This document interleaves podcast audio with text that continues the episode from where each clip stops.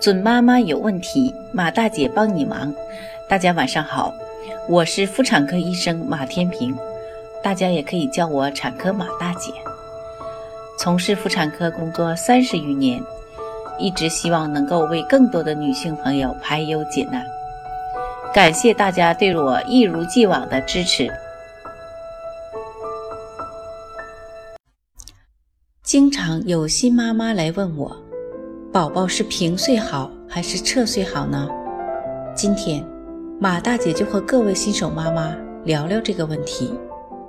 首先，我们先说说这两种睡姿各自的利弊。平躺着睡，对于宝宝来说是一种相对安全的睡姿，特别是晚上家长都睡着了以后。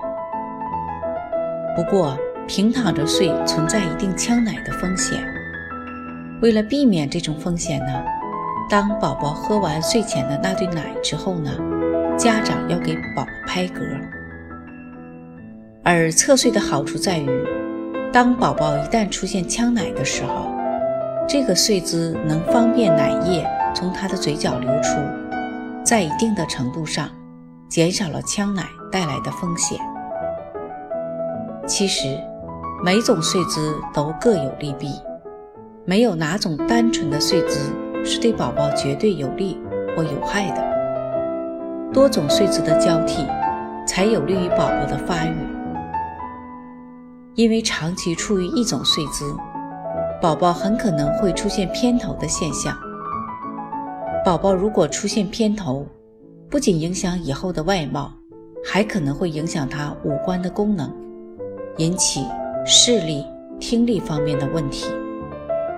所以，不断地变换睡姿，不但能保证宝宝的安全，还有利于宝宝头型的正常发育。各位准妈，你们听懂了吗？